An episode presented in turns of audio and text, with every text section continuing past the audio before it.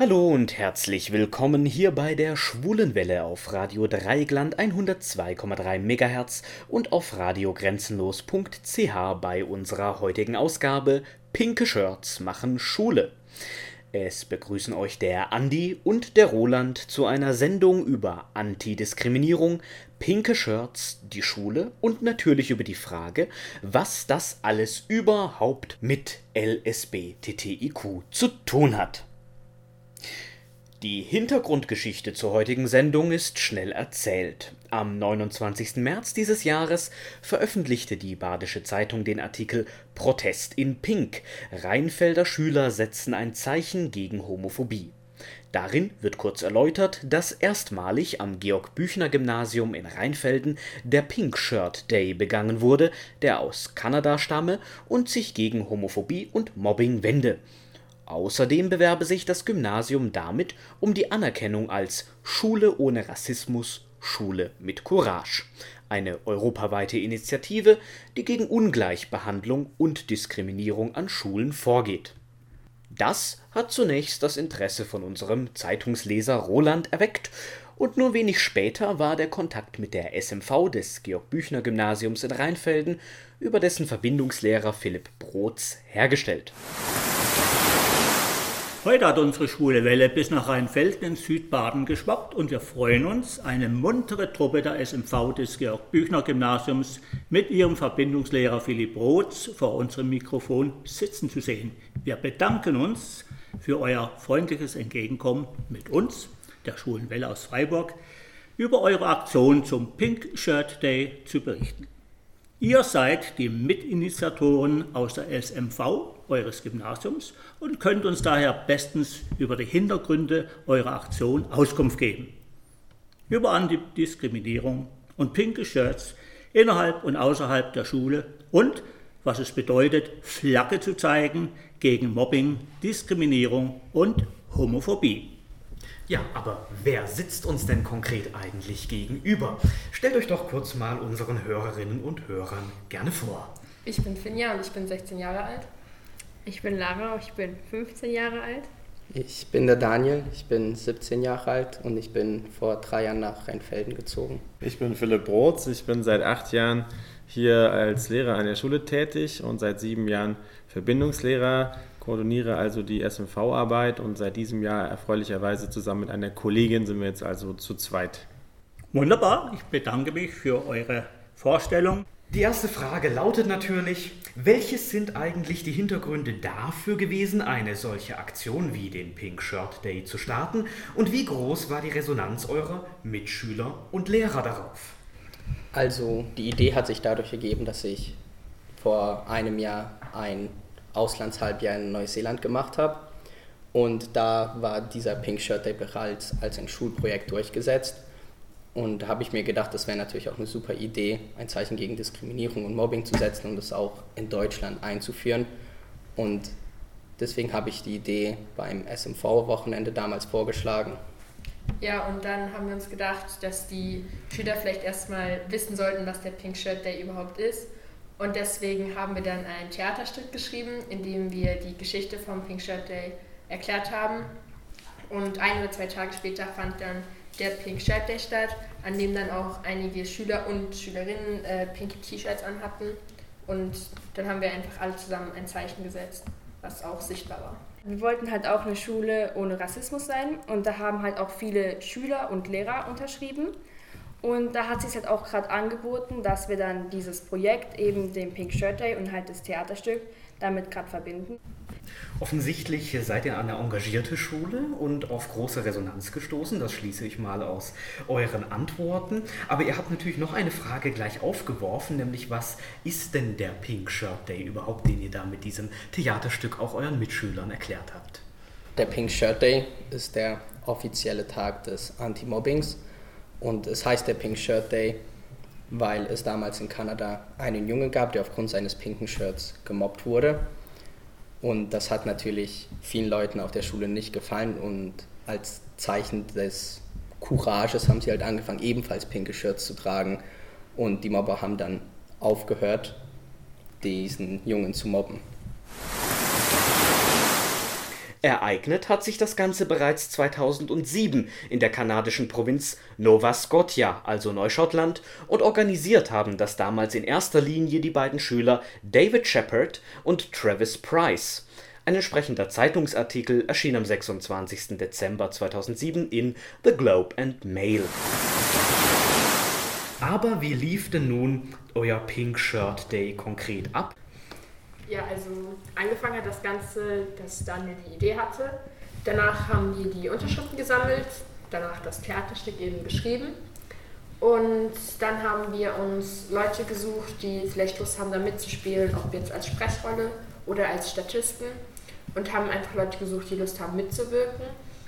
Dann haben auch schon die Proben angefangen. Wir sind das Stück mehrmals durchgegangen, haben das einige Male geprobt und perfektioniert, an ein paar Stellen noch was abgeändert, so diese, diesen Feinschnitt eben gemacht.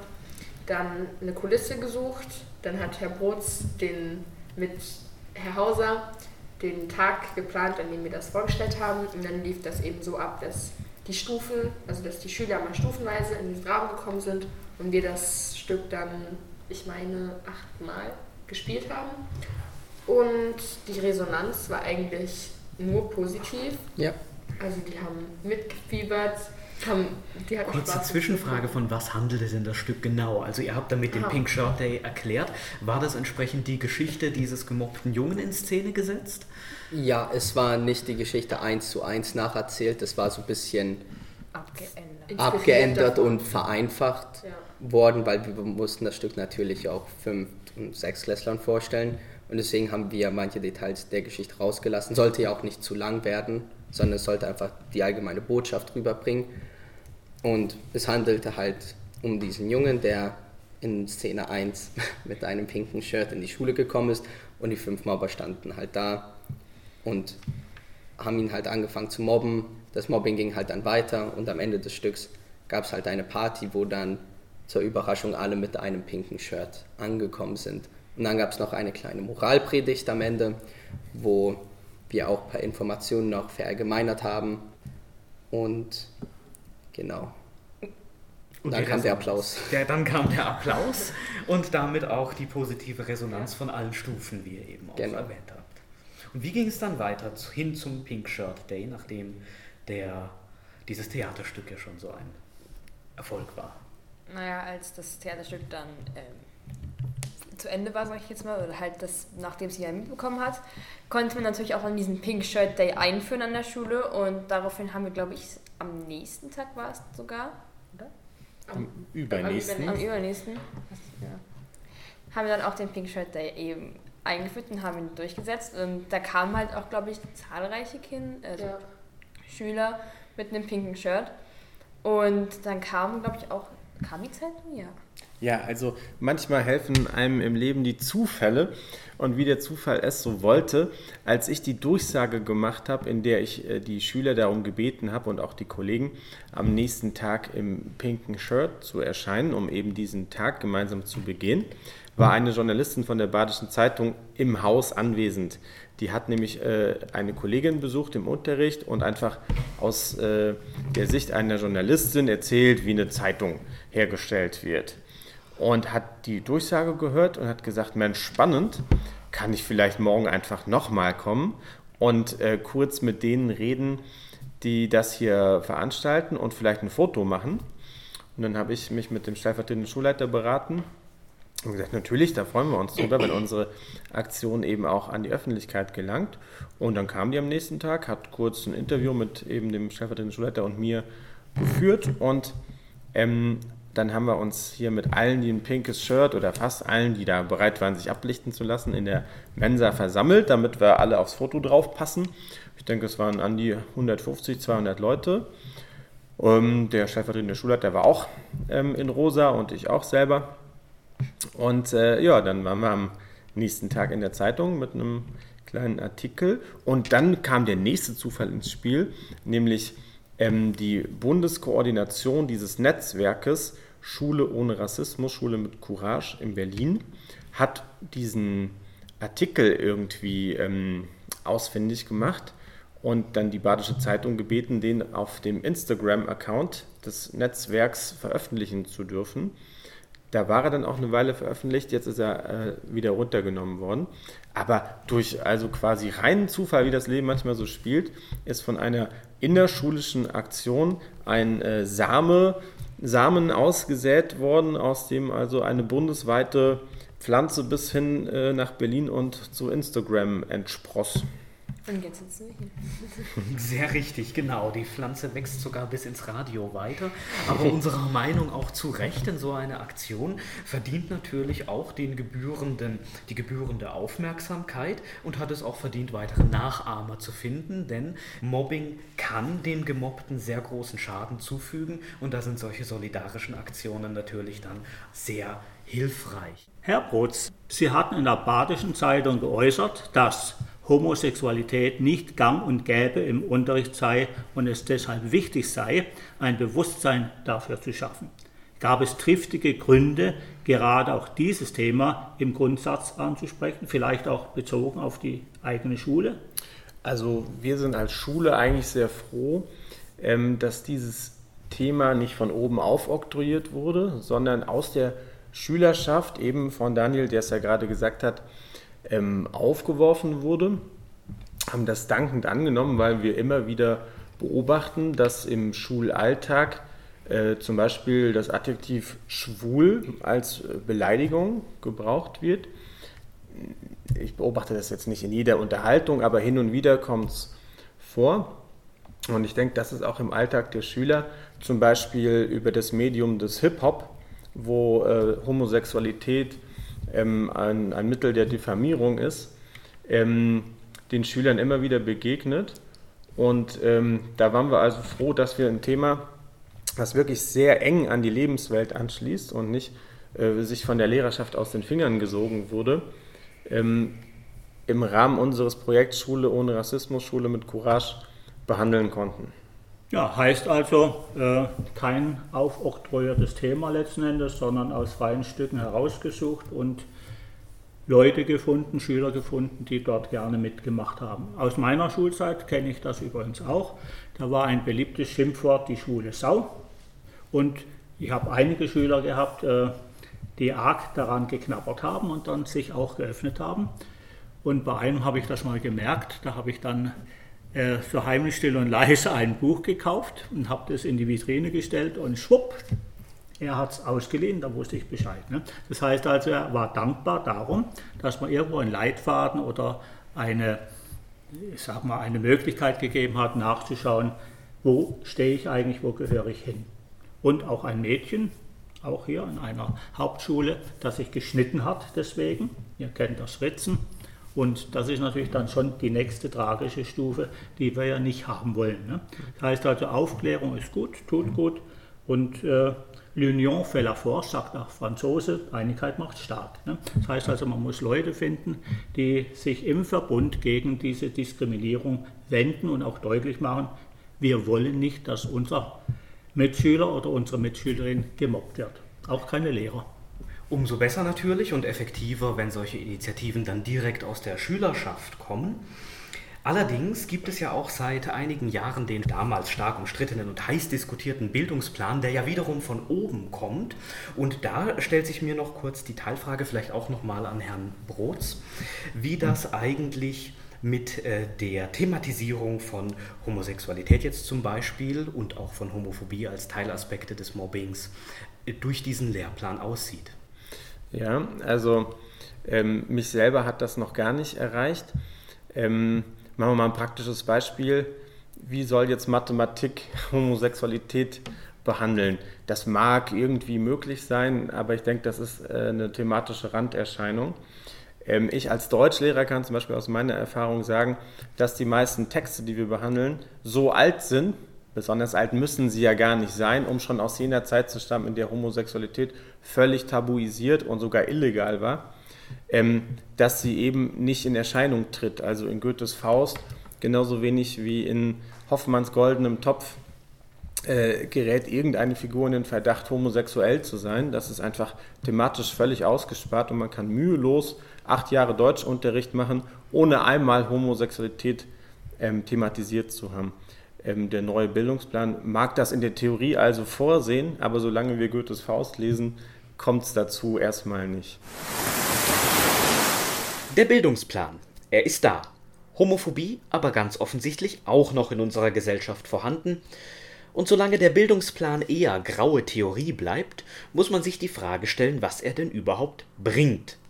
Langfristig hoffentlich viel. Dennoch zeigt das natürlich auch, dass mit so einem Plan nicht einfach das ganze Thema erledigt ist, sondern ganz im Gegenteil weitere Initiativen und Aktionen notwendig sind, wenn wir denn eine Gesellschaft sein wollen, in der es möglichst kein Mobbing, keine Diskriminierung und keine Homophobie geben soll der Pink Shirt Day kann dafür ein wichtiger Baustein sein, auch wenn er sich, wie wir gesehen haben, nicht in erster Linie mit dem Thema Homophobie oder mit LSBTTIQ überhaupt auseinandersetzt. Die Verbindung mag daher kommen, dass Pink und Rosa dem Klischee nach einfach auch mit Homosexualität verknüpft ist und als nicht männlich, als typische Mädchenfarbe gilt das war vor 50 oder gar 100 Jahren übrigens noch anders. Da war rosa die Farbe der Jungen, abgeleitet von der roten Farbe des Kriegsgottes Mars, und hellblau war umgekehrt die Farbe für Mädchen, ihrerseits abgeleitet vom Blau der heiligen Jungfrau Maria. Die inzwischen umgekehrte und teilweise strikt wahrnehmbare Geschlechtertrennung für diese beiden Farben macht sich auch auf dem Foto der Badischen Zeitung zum Pink Shirt Day in Rheinfelden bemerkbar die Jungen in pinker Kleidung sind trotz Theaterstück und Aktionstag deutlich in der Minderheit. Kommen wir aber wieder zurück zu unseren Interviewpartnern Finja, Lara, Daniel und Philipp Brotz und betrachten einmal das Thema Mobbing etwas genauer. Wie ist denn gerade eine Frage besonders an euch als Schüler, euer Eindruck, wie würdet ihr Mobbing heute definieren? Was sind da typische Erscheinungen, Strukturen? Das ändert sich ja sicherlich auch in der Zeit und war zu unserer Zeit anders als vielleicht heute. Also das normale Mobbing sieht meistens so aus, dass es eine Gruppe von Mobbern gibt, die meistens in der Schulhierarchie vielleicht einen höheren Status haben, meistens halt sogenannte Alpha-Tiere und die suchen sich ein Opfer aus. Warum es genau diese Person ist, kann von vielen Sachen abhängen. Ob meistens sind es körperliche Defizite oder körperliche Sachen, die halt nicht in das, sage ich mal, in das Normale reinhören sollte. Zum Beispiel, zum Beispiel, wenn eine Person nicht so gut aussieht oder zum Beispiel, sage ich mal, etwas dicker ist. Und dann gibt es immer noch die Mitläufer, die sich dann den Mobbern anschließen, weil sie auch zu den Coolen gehören wollen und machen dann natürlich mit. Und das größte Problem bei der ganzen Sache ist, dass die Lehrer oft nichts dagegen tun können, abgesehen davon, die Schüler abzumahnen und zu sagen, hey, hört mal damit auf, weil dieses Mobbing ja auch meistens anonym, oft auch im Internet verläuft und hinter den Rücken von Leuten, die was dagegen tun könnten.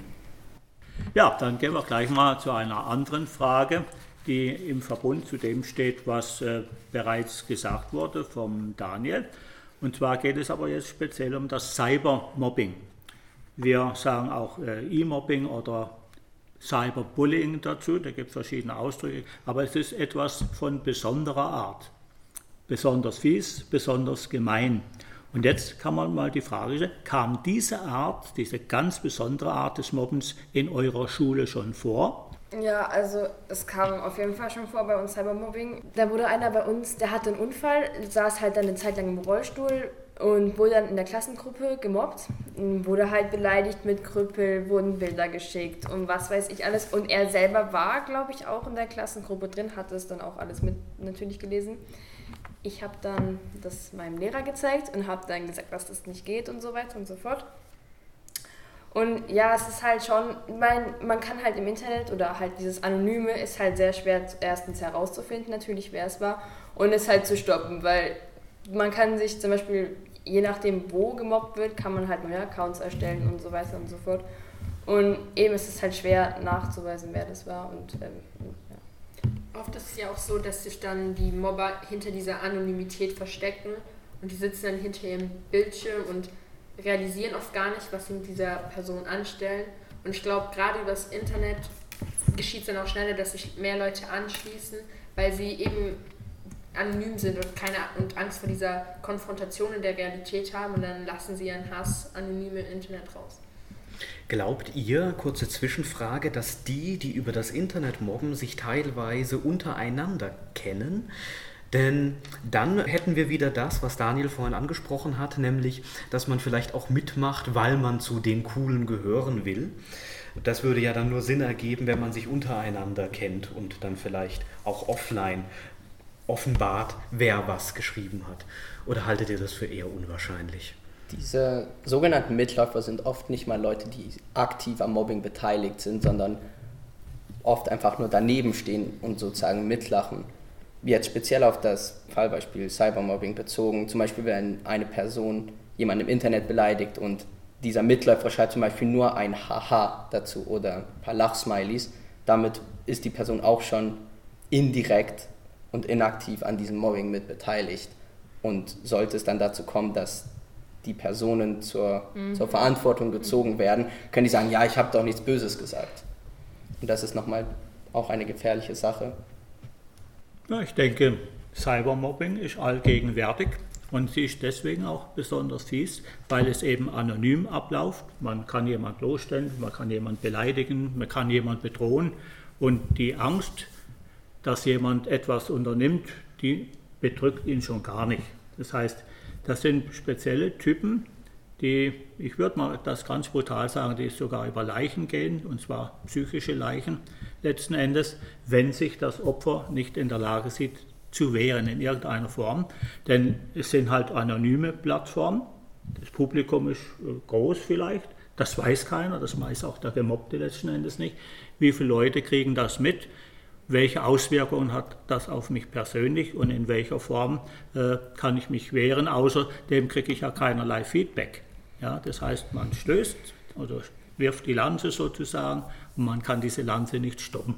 Das ist, denke ich, ein sehr, sehr großes Problem. Wie ging denn in dem konkret beschriebenen Fall dann die Geschichte aus? Naja, eben, also ähm, der Lehrer oder Herr Brotz hat dann halt auch was gegen, unter, dagegen was unternommen, hat die Eltern, glaube ich, sogar darauf hingewiesen. Und dann gab es auch halt einige Gespräche. Aber letztendlich hat sich dann auch eigentlich beruhigt. Klar, ähm, es ist halt rausgekommen natürlich, wer das dann dem Lehrer gesagt hat. Das war dann auch für die Person nicht ganz so toll. Aber ich, äh, oder ich konnte mich dann dagegen wehren, sage ich jetzt mal, aber es ist auch nichts weiter passiert. Und das ist dann eben auch, hat sich dann auch, glaube ich, schnell gelegt wieder. Herr Brotz, wie sehen Sie das äh, als Lehrer? Ihre Handhabe gegenüber solchen Fällen auch eher eingeschränkt oder gibt es da konkrete Mittel? Ja, also ich habe die Erfahrung gemacht, wenn man äh, die Eltern nicht ins Boot holt, ist man machtlos. Denn das, was ähm, in jeder Klasse passiert ist, selbst in Klasse 5 schon, mh, mm, legen die Klassen-Chat-Gruppen an, ähm, in der Regel bei WhatsApp dann weise ich erstmal die Eltern darauf hin, dass äh, WhatsApp erst ab 14 Jahren eigentlich ist. Und manche Eltern wissen das nicht, manche ignorieren das aber auch vorsätzlich. Und innerhalb dieser Chatgruppen ähm, kommt es dann zu solchen Mobbing-Attacken. Das heißt, äh, ein Schüler wird gezielt beleidigt oder wie das im Fall des gerade angesprochenen Schülers mit diesem vorübergehenden Rollstuhl war, ähm, wurden dort äh, Bilder äh, mit, mit Rollstuhlfahrern und so weiter ähm, in die Gruppe eingestellt. Und ähm, dann ein nächster Schritt, der, wie ich meine, fast genauso hart ist, äh, dann bilden Mobber neue WhatsApp-Chat-Gruppen ohne den gemobbten Schüler. Das heißt, die Gruppe heißt dann Klasse 7b außer Schüler X. Und der ist der Einzige, der nicht mitkriegt, was über ihn geredet wird. Und am nächsten Morgen kommt er in die Schule und alle lachen und er weiß nicht warum. Ne? Ähm, das heißt, da haben sie vielfältige Formen von äh, Mobbing heutzutage, die es früher so nicht gab. Und ähm, ich habe das auf mehreren Elternabenden angesprochen. Es ist mittlerweile ja auch Gegenstand von ähm, Themen, Informationsabenden, die sich an Eltern richten. Und in Klasse 7 gibt es äh, einen dreitägigen Methodentag sicherer Umgang mit sozialen Medien. Ähm, denn das ist das Alter, wo sowas äh, virulent wird. Und ähm, ich habe das auf mehreren Elternabenden angesprochen und Eltern darauf hingewiesen, dass sie doch bitte, wenn sie schon den Kindern etwas erlauben, was eigentlich nicht so vorgesehen ist, nämlich der Gebrauch von WhatsApp unter 14 Jahren, dass sie dann regelmäßig das Smartphone des Kindes kontrollieren, was ist da an Inhalten drin und dann auch konsequent bitte sein und zu sagen, wenn du dich da beteiligst an einem solchen Mobbing-Vorgang, dann wird WhatsApp eben deinstalliert auf deinem Handy oder sowas. Und Eltern verteidigen teilweise aber diese WhatsApp-Chat-Gruppen, weil die sagen, woher soll mein Kind sonst wissen, was jetzt die Hausaufgabe in Mathe war? Ne? Wir früher haben einfach aufgeschrieben, was die Hausaufgabe in Mathe ist. Das heißt, die Welt hat sich verändert. Man geht fest davon aus, es gibt diese Chatgruppen und jetzt, wie geht man damit um? Ne? Und ich habe die Erfahrung gemacht, dass Mobbing in der Regel innerhalb dieser Chatgruppen passiert und nicht unbedingt im, im weltweiten Internet, wo jeder mitliest, sondern es ist, glaube ich, für viele Mobber viel spaßiger, das in dieser geschlossenen Community zu machen, wo jeder weiß, über wen gelacht wird. Zuletzt haben wir mit unseren Gesprächspartnern aus Rheinfelden speziell über Cybermobbing gesprochen und da mag der eine oder andere vielleicht gedacht haben, tja, früher war die Welt halt noch in Ordnung und wenn man nicht von Cybermobbing betroffen sein will, dann soll man einfach gar nicht erst zu diesen sozialen Netzwerken und in diese Chatgruppen gehen. Ja. Das ist leider allerdings grober Mumpitz, denn früher war sicher vieles anders, aber wohl kaum alles in Ordnung oder sogar besser. Und Mobbing, das online stattfindet, wirkt, wie wir gesehen haben, ja auch in die reale Welt, in die Offline-Welt hinein. Einfach nicht mitzumachen ist also keine Lösung. Im Gegenteil, wer nicht online ist, schließt sich ja bereits selbst aus. Wir wollten entsprechend wissen, welche Bedeutung für die jungen Leute heute ihr Handy, ihr Smartphone, letztlich ihr Zugang zur digitalen Welt hat. Also mein Handy ist eigentlich schon ziemlich wichtig für mich persönlich. Ich habe es eigentlich immer dabei. Also wenn ich rausgehe, immer Handy und Schlüssel. Das sind so die zwei Sachen, die ich immer dabei habe. Und man hat halt so quasi sein ganzes Leben auf seinem Handy. Es fängt an beim Kalender, mit den Kontakten, mit den ganzen Telefonnummern. Und es ist halt schon praktisch, weil man kann zum Beispiel auch Schul-E-Mails über, über das Handy machen. Und es erleichtert einfach auch die Kommunikation, ob jetzt mit Freunden oder Eltern. Und man möchte halt auch einfach erreichbar sein, dass wenn zum Beispiel was passiert oder auch ansonsten, man möchte ja immer alles mitkriegen. Ja, und ansonsten halt so Instagram oder Snapchat oder diese sozialen Medien ist halt, da ist halt jeder beteiligt fast. Und ja, das ist halt so eine Gemeinschaft irgendwie. Und es macht halt Spaß, so sein Leben da auch ein bisschen in Maßen natürlich zu teilen. Ja, also zusammenfassend kann man schon sagen, eine Jugend ohne Handy wäre in der heutigen Welt ziemlich unvorstellbar. Empfindet ihr es vielleicht trotzdem auch manchmal als Belastung, dauernd erreichbar zu sein, dauernd auf dem neuesten Stand gehalten zu werden? Dann kommt da nochmal eine Meldung rauf, die man vielleicht gar nicht wissen wollte. Wie seht ihr das? Ja, also das Handy kann halt schon mega krass ablenken, auch gerade wenn es halt ums Lernen geht. Und dann auf einmal irgendeine neue Gruppe oder in irgendeiner Gruppe alle auf einmal schreiben zum Beispiel. Und aber auch wenn du halt, du hast halt dann finde ich, habe ich jetzt selber das Gefühl, scheiße, ich muss erreichbar sein. Wenn man es dann einmal nicht ist, mh, hm, es könnte ja was passiert sein, vielleicht hat er mir ja geschrieben oder sie oder das dann halt schon, setzt man sich unter Druck, wenn es halt mal nicht klappt oder nicht an ist. Also bei mir ist auch oft so, dass ich merke, okay, ich will gerade einfach nicht erreichbar sein, ich will jetzt einfach auch gerade mal eine Pause haben, ich brauche meine Ruhe und dann ist es auch oft so, dass ich einfach abends mal für zwei Stunden oder so mein Handy ausmache, weil ich einfach mal nicht erreichbar sein möchte, weil ich einfach mal eine Pause von denen brauche. Und es muss halt so ein guter Ausgleich sein. Also ich persönlich bin schon noch oft in der Lage, mein Handy einfach kurz wegzulegen und abzuschalten. Aber dabei ist auch konstant halt diese Angst vorhanden, etwas zu verpassen. Und oft ist auch der Grund, wieso man das Handy dann doch wieder in die Hand nimmt, ist, okay, was ist da wohl passiert, was habe ich denn möglicherweise verpasst und das ist dann schon ein Druck, den man, da würde sich manchmal schon wünschen, okay, ich wünschte, ich wäre wieder neun Jahre alt und würde bei meinen Freunden noch an der Haustür klingeln, anstelle Genau das, was übrigens auffällt, wenn man in der Gegend rumguckt, wenn Schüler, Schülerinnen, Ältere, Jüngere untereinander sind. Da wird nicht mehr geredet, sondern man zeigt höchstens mal das Handy rüber, das habe ich gerade bekommen oder was hast du jetzt bekommen. Das heißt, die Gespräche fallen flach. Mir ist das in vielen Beizen schon aufgefallen, also Wirtschaften aufgefallen, äh, wo junge Leute zusammensitzen in Basel. Ne?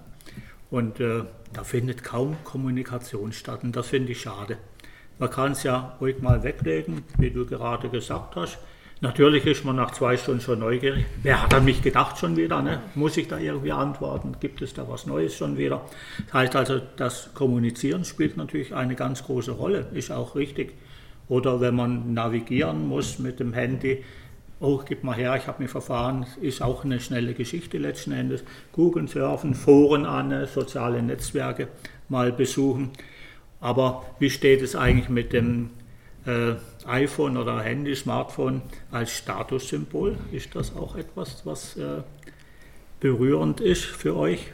Also auf also, meiner aktiven Schule war das ein sehr aktiv angesprochenes Thema. Also da, wenn man nicht immer das modernste Handy hatte oder halt noch ein Nokia, da ist man halt schon auf den Kreuzfeuer gekommen, sagen wir es mal so. Aber hier auf dieser Schule kann ich das nicht so stark behaupten. Mhm. Also hier ist es kein so großes Thema. Gibt also immer noch einfache Maschinchen. Ne? Ich muss äh, hier fast auch schon schmunzeln, weil ich habe noch ein altes Nokia.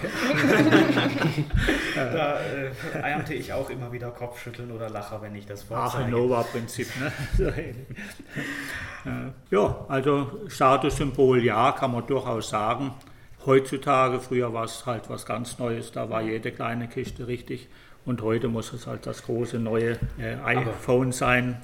Um all unsere Zuhörerinnen ja. und Zuhörer der Generation Roland vielleicht noch zu beruhigen, ha. ihr seid nicht nur am Smartphone, sondern ihr trefft euch auch noch, ihr habt Hobbys, nehme ich mal an, und ihr redet auch noch miteinander außerhalb ja, von technischer Unterstützung, oder? Mehr oder weniger? Ja, natürlich. ja. Okay. Es geht ja auch um Musik, um Spiele, um Unterhaltung und so weiter. Ne? Und um Austausch. die schon angesprochenen wichtigen sozialen Netzwerke, in denen sehr viel passiert. Und da hat der Roland nochmal eine Frage formuliert. Warum sind denn sogenannte soziale Netzwerke bei Jugendlichen so sehr beliebt? Ist man passiv dabei oder eher aktiv? Naja, soziale Net Netzwerke, auch gerade so wie Instagram, ermöglichen einen halt, das Leben von anderen zu verfolgen zum Beispiel. Das ist halt auch sehr interessant, gerade bei großen Stars zum Beispiel. Und ähm, wenn man halt mal so, es ist halt immer was, sagt mal, zu tun oder es gibt immer was. Wenn man Langeweile hat, geht man da hin und man hat was, was man dann angucken kann, was weiß ich. Und natürlich die Memes sind natürlich auch ein sehr wichtiger Grund, warum man sich öfters mal auf Instagram oder Reddit befindet. Roland, weißt du, was Memes sind? Das weiß ich nicht. Das Dann wirst du mir noch gleich erklären. Ne? Nein, wir erklären es gleich von Alles andere ist klar. Also, was sind denn Memes für die äh, ältere Generation? Einfach Danke. Erklärt. Memes sind oft mit Serien verbunden oder mit Fotos verbunden. Und dann werden Witze gemacht. Zum Beispiel guckt da jemand blöd in die Kamera und dann steht drüber, äh, wenn ich wieder vergessen habe, die Hausaufgaben zu machen oder so. Und das sind Memes. Aha, Aber sie greifen auch aktuelle Themen auf. So zum Beispiel, ich weiß nicht, Artikel 13, das habt ihr wahrscheinlich mitbekommen, genau. Wer hat das nicht mitbekommen? Ja, eben, genau. und dann äh, und Monaten. Wird, ja, mhm. dann wird einfach viel darüber ähm, Witze gemacht und einfach, ja. Über jedes mögliche Thema kann ein Meme gemacht werden. Also es ist jetzt nicht beschränkt mhm. auf irgendetwas. Manche Memes ergeben einfach gar keinen Sinn. Ja. Und das Tolle an denen ist, die bringen immer eins zum Lachen. Ja. Aber die Downside davon ist dann natürlich, dass man oft mehrere Stunden lang sich diese Bilder anschaut und dann am Ende nichts davon hat, außer ein bisschen gelacht zu haben. Kann man das in etwa vergleichen mit Pantomime? Dass man da irgendwie auf gewisse Ausdrücke, ja, ich bin neu in dem Geschäft. Ja. Also, das würde ich vielleicht nicht behaupten. das nicht, ganz und gar nicht. Nein. Hat das damit nichts zu tun? Nein. Gut. Hätte ja sein können. Ne? Ich habe wieder was gelernt. Danke. An alle unsere Zuhörerinnen und Zuhörer, wir stellen einfach mal so ein Meme aus den Weiten des Internets auf unsere Facebook-Seite. Dann kann sich jeder noch einmal informieren, was das denn ist im Original. Okay. Aber kann vielleicht auch die Gefahr solcher Memes, ich möchte noch eine Gefahr heraufbeschwören, denn wir sind ja auch beim Thema Mobbing, darin bestehen, dass man mit Memes mobben könnte. Es ist nicht wirklich die aktuellste Sache, glaube ich. Aber ich habe es schon mitbekommen, dass es dazu kam. Zum Beispiel auf meiner neuseeländischen Schule. Da wurde ein Meme erstellt, wo ähm, da eine schwangere Frau war. Darunter der Text, ach, Alkohol und Wein wird mein Kind keinen Schaden zufügen. Und darunter war das Bild von einem Mitschüler. Und ja, ich glaube, mehr dazu muss ich gar nicht erzählen. Die Absicht ist klar. Man muss einfach immer die Grenzen kennen von den Personen. Also zum Beispiel, wenn Lara, sie ist meine beste Freundin, wenn sie ein Meme über mich machen würde, würde ich drüber lachen, weil sie einfach meine Grenzen kennt und weil sie weiß, in wie weit sie gehen kann, bis es mich verletzt. Und ich glaube, es ist einfach wichtig, dass man dran denkt, die Grenzen von anderen einzuhalten. Und gerade bei Leuten, mit denen man nichts zu tun hat oder die einem fremd sind, sollte man noch genauer darauf achten, dass man die nicht verletzt und keine Grenzen überschreitet. Weil das eben gerade bei Memes, die werden dann, das, sowas wird so schnell verbreitet, dass das dann schnell außer Kontrolle gerät. Memes sind halt wirklich hauptsächlich mit Humor verbunden.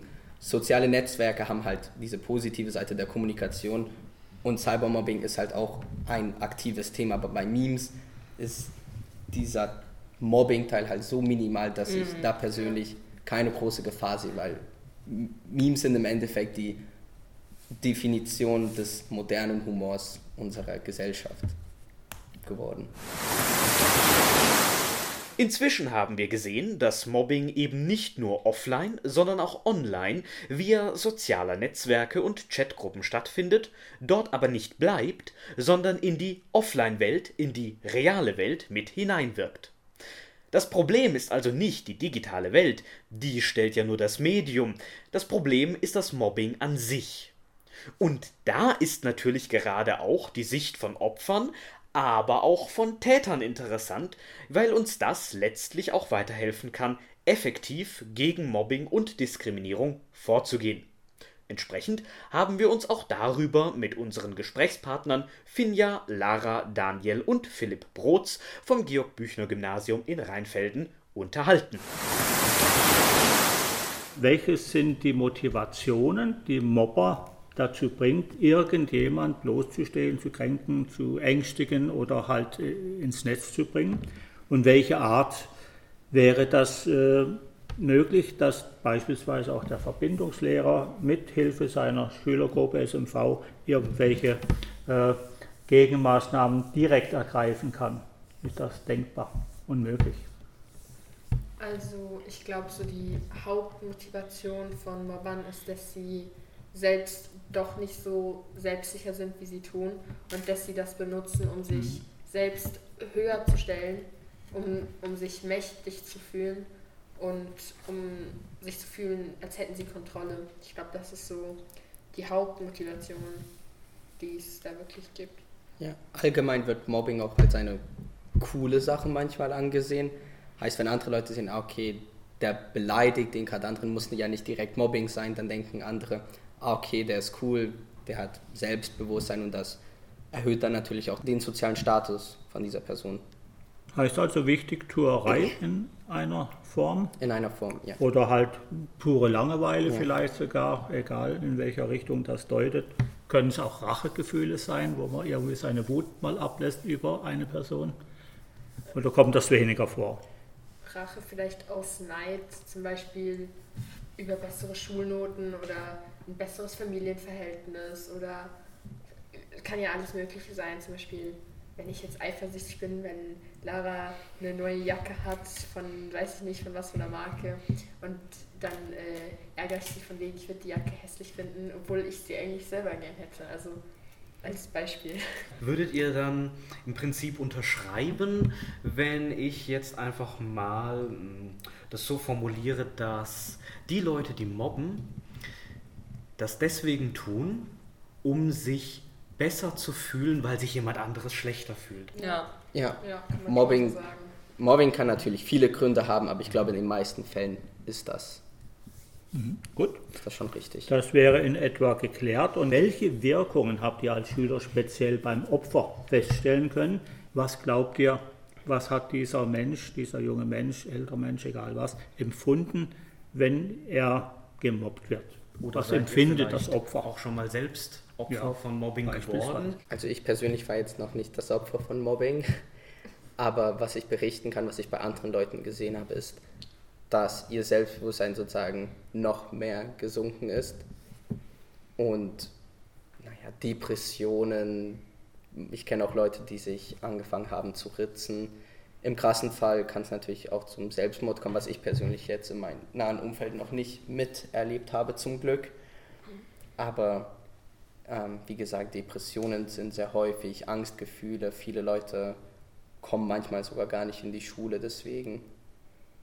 Also Ärger, Scham, Traurigkeit Ja, da wahrscheinlich. Komplexe bilden sich, Genau. glaube ich, auch einfach bei den Menschen. Und oft bleiben diese Komplexe dann auch Ja. für mehrere Jahre. Sollte das Mobbing sogar aufhören, dieses ein gutes Selbstbewusstsein aufzubauen, kann Jahre dauern. Das heißt, man zieht sich letzten Endes auf sozialer Ebene zurück. Könnte ich Genau. mir gut vorstellen. Man gerät in eine gewisse Isolation hinein und traut sich schlichtweg nicht. Man hat eben nicht dieses äh, Selbstbewusstsein, wie der Daniel schon erwähnt hat. Ich glaube, das spielt schon eine große Rolle. Und es ist, glaube ich, auch immer ganz schwierig für die Person, dann da wieder rauszukommen aus diesem Loch, wenn sie eben Ohne so Hilfe. Ja, Und genau. man wird halt so zum Einzelgänger und hat vielleicht Angst, sich vor den Eltern oder vor den Lehrern zu offenbaren. Weil manchmal drohen die Mobber ja auch so, ja, wenn du redest, dann kriegst du Dann wird es heftig Ja. unter gibt's Umständen. Stress. Ne? Ja. Das ist natürlich äh, schlimm. Also ich habe auch Schulschwänzerinnen gehabt und habe das auch äh, speziell hinterher erst erfahren, warum. Ne? Und hinterher, äh, es hat sich kein Elternteil gekümmert, es hat sich kein Mitschüler gekümmert.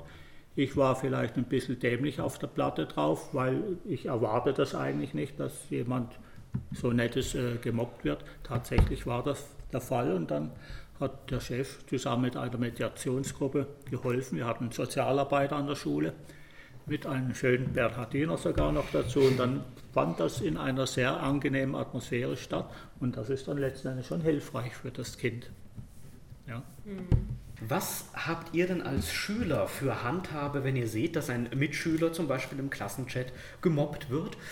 Und geht dann überhaupt auch jemand vielleicht dazwischen und ergreift Partei für den Gemobbten, ganz im Sinne des Pink Shirt Days? Oder traut man sich dazu vielleicht gar nicht? Also das Hauptkriterium bei der Auswahl, wenn Mobber sich ja Opfer suchen, ist ja meist, dass die Opfer ein geringes Selbstbewusstsein haben. Und ich finde, dann sollten gerade eben die Schüler, die, ein, die mehr Selbstbewusstsein haben, sich einsetzen und die Person verteidigen oder beziehungsweise auch den Mobbern erklären, was sie da eigentlich gerade tun und denen klar machen, was sie damit anrichten können. Weil ich glaube, viele verstehen nicht, was sie damit anrichten. Wobei es gerade in unserem Alter, denke ich, wichtig ist, dass man diese Reife besitzt, zu wissen, was man ausrichtet. Ja, und eben, wenn ich halt jetzt zum Beispiel mitbekomme, dass jemand gemobbt wird, dann sage ich da halt auch, ja, ähm, lass das mal oder was weiß ich. Oder also ich setze mich halt dann für die Person ein, weil sie mir natürlich auch leid tut und weil sowas einfach gar nicht geht. Und versuche das halt irgendwie zu beruhigen oder halt, ja. Man muss natürlich aber auch anmerken, dass dieses Thema Mob- Mobbing vor allem bei etwas jüngeren Schülern bzw. Jugendlichen auftritt, da Ältere schon meistens über diese soziale Kompetenzen verfügen und über dieses Wissen, was sie da eigentlich tun. Also die verstehen es dann auch meistens, dass das nicht gut ist. Das ist irgendwie auch bildungsabhängig, dass das im Gymnasium weniger passiert als in Hauptschulen, Sonderschulen. Ich denke, das kann man nicht so pauschal Ich sagen. glaube aber schon. Es ist wirklich, ich glaube auch, Es ist so sehr gut möglich. Ihr seid euch nicht ganz einig? Ja, Ja, ich also- frage deswegen, weil ich ja vorwiegend in Hauptschulen war. Ja, und da war das natürlich zum Teil heftig, auch in Härten, da Schlägereien eben äh, gefilmt wurden und das ins Netz gestellt wurden. Das war für keinen schön. Ich meine, ja, eben Mobbing gibt es überall. Das hat, Ja. aber ich glaube jetzt, oder ich würde jetzt mal behaupten, dass in der Haupt- oder Realschule, dass es da häufiger zukommt, als wenn es auf dem Gymnasium. Liegt Ja. das vielleicht auch daran, äh, Herr Brotz hat das vorhin erwähnt, dass es auch ein Workshop zum Thema Medienkompetenz gab oder jedenfalls die Medienkompetenz auch thematisiert wurde? Ich denke, ähm, dass der Workshop Medienkompetenz eher eine Folge der Beobachtungen war. Also wir haben hier festgestellt, dass mit dem Einzug der ähm, digitalen Endgeräte, wie man so schön sagt, also seit einfach jeder Schüler mit einem Smartphone, auch in jüngsten Jahren, also quasi jeder Fünftklässler mehr oder weniger ist damit schon ausgestattet. Seit das hier Einzug gehalten hat, ähm, einfach eine andere Qualität, äh, eine, auch eine andere Nachhaltigkeit von Mobbing äh, zustande gekommen ist. Wie war, wie war Mobbing in, in unserer Kindheit? Ne? Man hat halt was Blödes gesagt und äh, bis auf das Opfer haben es womöglich am nächsten Tag alle vergessen gehabt. Ne? Und heutzutage prägt sich das natürlich ganz anders ein. Ähm, das ist in, in der WhatsApp-Gruppe nachlesbar, ist vielleicht als Screenshot vervielfältigt, kann äh, beliebig rumgeschickt werden und ständig erneuert werden. Man muss auch nicht vor Ort sein, um zu mobben. Und als wir als Schule beobachtet haben, dass diese Mechanismen jetzt greifen, ähm, hat man diese dreitägige Phase der äh, Medienkompetenz ähm, ins Leben gerufen in Klasse 7. Aber auch das Land Baden-Württemberg ist nicht untätig geblieben. Es gibt ein neues Schulfach, ähm, das Medienbildung heißt, in Klasse 5. Und das äh, zu großen Teilen äh, eben behandelt, welche Chancen, aber auch welche Risiken das Internet als solches und dann eben spezielle äh, Geräte und spezielle Anwendungen auf diesen Geräten beinhalten und wie man eben sicher, auch im Sinne eines Selbstschutzes, ne, man ist ja auch selbst Gefahren exponiert und wie schütze ich mich vor solchen Gefahren. Das ist also Gegenstand dieses neuen Schulfaches, das es seit 2016 in Klasse 5 gibt. Ja, wir fragen uns natürlich, welche Möglichkeiten, welche Maßnahmen können äh, Mitmenschen, egal von schulischer Seite oder von außerschulischer Seite, bereithalten. Welche Formen der verbalen oder praktischen Unterstützung kann man geben? Wie hilft man den Gemobbten? Also ich denke mal, das Erste ist, klar, das Mobbing überhaupt zu stoppen, da irgendwie ähm, mhm. was zu machen. Aber halt, ich glaube, ein großer Teil ist auch danach, ihm zu helfen, ihm zu zeigen, dass es nicht so ist oder was sie gesagt haben, dass das natürlich nicht stimmt. Und ja, keine Ahnung, halt viel mit ihm reden und sein Selbstbewusstsein wieder versuchen aufzubauen. Ich glaube, es ist auch wichtig, ihm oder ihr zu zeigen, dass die Person nicht alleine ist und Unterstützung zu bieten und dass die Person einfach einen Ansprechpartner hat, dass sie weiß, sie kann sich an jemanden wenden und dass die Person weiß, sie muss nicht alles in sich reinfressen. Das heißt also, es muss letzten Endes eine Art Mediation stattfinden, von vielen Seiten her, Verständnis aufbringen, auch Versuch unternommen werden, das Selbstbewusstsein zu stärken. Das ist wirklich für meine Begriffe das Allerwichtigste. Denn nur diejenigen kann man gut mobben, deren Schwäche man eigentlich fast schon von außen erkennt. Abgesehen vom vielleicht körperlichen äh, das ist wieder eine ganz andere Ebene letzten Endes. Ne? Und äh, dass man den Mobber mit einbezieht in die gesamte Maßnahme. Denn er braucht Gesundung, nicht der Gemobbte. Mhm. Den muss man unterstützen, heben. Und der Mobber, bei dem soll man eben versuchen, ihm bewusst zu machen, äh, was er eigentlich einem Mitschüler oder irgendwelchen anderen angetan hat. Und wenn das klappt, dann hat er das Gefühl, ich werde nicht auch noch kaputt gemacht, sondern finde jemand, der mir aus meiner eigenen Situation dann heraushilft. Ja, das ja. schließt auch ein bisschen an einen Gedanken an, den ich vor uns hatte. Mhm. Und zwar bin ich der Meinung, dass von oben, also von der Schulleitung her, viel zu wenig äh, Aufklärung in dieses Thema kommt. Natürlich redet man in der Schule über sicheren Umgang mit sozialen Netzwerken mhm. und den Medien, aber aktiv dieses Thema Mobbing und Diskriminierung wird, finde ich, nicht stark genug angesprochen. Und dabei handelt es sich ja nicht nur um ein kleines lokales, sondern um ein internationales Problem. Eines Richtig. der Probleme unserer Gesellschaft, die möglicherweise am einfachsten zu beseitigen werden. Und in der Schule wird halt einfach viel zu wenig darüber geredet. Die meisten Leute haben keine Ahnung davon, was sie da eigentlich mit der Person antun. Und deswegen sehe ich die Hauptlösung von Mobbing nicht nur darin, den Personen, den Gemobbten zu helfen. Natürlich ist das der erste Schritt, Aber wenn man, wenn dieses Problem wirklich beseitigt werden soll, muss einfach was Größeres passieren. Da reicht einfach nicht, dass man mit individuellen Personen redet, sondern das muss irgendwie in den Lehrplan eingebracht werden. Ja, Herr Brotz, was sagen Sie dazu? Es müsste mehr gemacht werden von Seiten der Schule oder der Schulen landesweit. Was wird an dieser Schule bereits gemacht? Hm. Ähm, also es hat sich einiges getan, denke ich, in den letzten Jahren. Wir haben jetzt seit äh, drei Jahren eine Sozialarbeiterin an der Schule. Da ist die Stadt Rheinfelden ähm, den Schulen sehr entgegengekommen. Ähm, andere Schularten hatten schon länger Sozialbetreuer und wir haben jetzt eben äh, mit einer, ich glaube, 60 oder 70 Prozent Abordnung an unsere Schule, also fast jeden Tag ähm, eine tolle Ansprechpartnerin, sehr kompetent, sehr zugänglich. Man sieht sie überall, sie ist sehr präsent und ansprechbar, ist wirklich für jedes Problem offen. Und ähm, das Zweite ist, denke ich, dieses äh, Netzwerk Schule ohne Rassismus, Schule mit Courage, dem, dem, wir uns jetzt angeschlossen haben in diesem Schuljahr. Und äh, das ist ein äh, Netzwerk, das nicht einfach nur als Schild an der Tür hängt, sondern das erfordert jedes Schuljahr neu äh, den Nachweis, dass man selbst aktiv dagegen vorgeht. Die Schüler haben unterschrieben, ich stelle mich aktiv gegen jede Form der Diskriminierung. Ähm, und man muss jedes Jahr ähm, einen Nachweis erbringen. Dieses Jahr war es in Form dieses Theaterstücks, von dem wir hier ja schon gehört haben. Und nächstes Schuljahr wird es wieder was anderes sein. Und ich denke, da passiert eigentlich relativ viel. Wir haben äh, auch einen Wechsel der Schulleitung gehabt hier vor drei Jahren. Und die Schule ist im Umbruch, äh, baulich. Also ähm, das werden jetzt die Hörer im Radio nicht wissen, aber als ihr beide vorhin gekommen seid, da seid ihr eigentlich durch einen neuen Eingang reinspaziert und wir sitzen hier auch gerade im Neubau, also auch baulich tut sich einiges.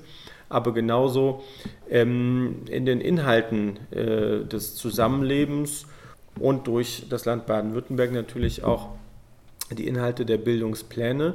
Ähm, das Land Baden-Württemberg hat seit 2016 sogenannte Leitperspektiven entwickelt. Und eine davon ist die Bildung für Toleranz und Akzeptanz von Vielfalt, die also fächerübergreifend verknüpft Teil des Unterrichts sein soll. Das ist natürlich ein Abstraktum, aber konkret wird sowas eben äh, etwa in diesem Netzwerk Schule ohne Rassismus, Schule mit Courage.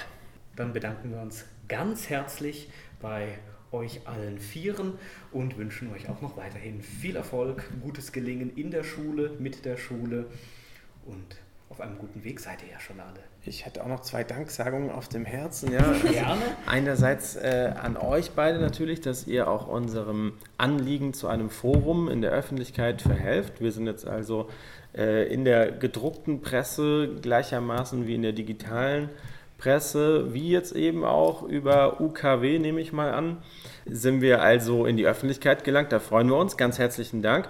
Und mein zweiter Dank geht natürlich an unsere äh, sehr engagierten äh, Schüler in der SMV, die, ähm, und ich kann das gar nicht oft genug betonen, aus eigener Initiative das angestoßen haben wie gesagt, sowohl die Idee dazu, als auch die Ausarbeitung dieses Theaterstücks, als auch die Proben, als auch die Aufführung als solche wurde im Grunde nicht von Lehrern begleitet. Also die Lehrer waren nur diejenigen, die den Raum äh, gebucht haben oder geguckt haben, dass der Computer an ist oder so. Und alles Übrige haben eben die Schüler völlig selbsttätig gemacht. Und das ist schon eine Besonderheit, die ich herausstellen möchte. Also auch eben vielen Dank an die engagierten Schüler der SMV.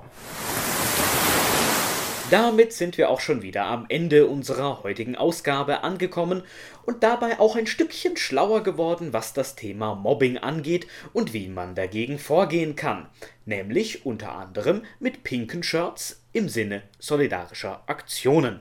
Aber eben nicht nur. Solche und ähnliche Aktionen verdienen es jedenfalls unserer Meinung nach, Nachahmer zu finden. In jedem Fall handelt es sich aber um ein Thema, mit dem sich unsere Gesellschaft auch weiterhin auf die eine oder andere Art beschäftigen muss, weil man schnell wieder zurückfallen kann, wenn man sich auf dem Erreichten zu lange ausruht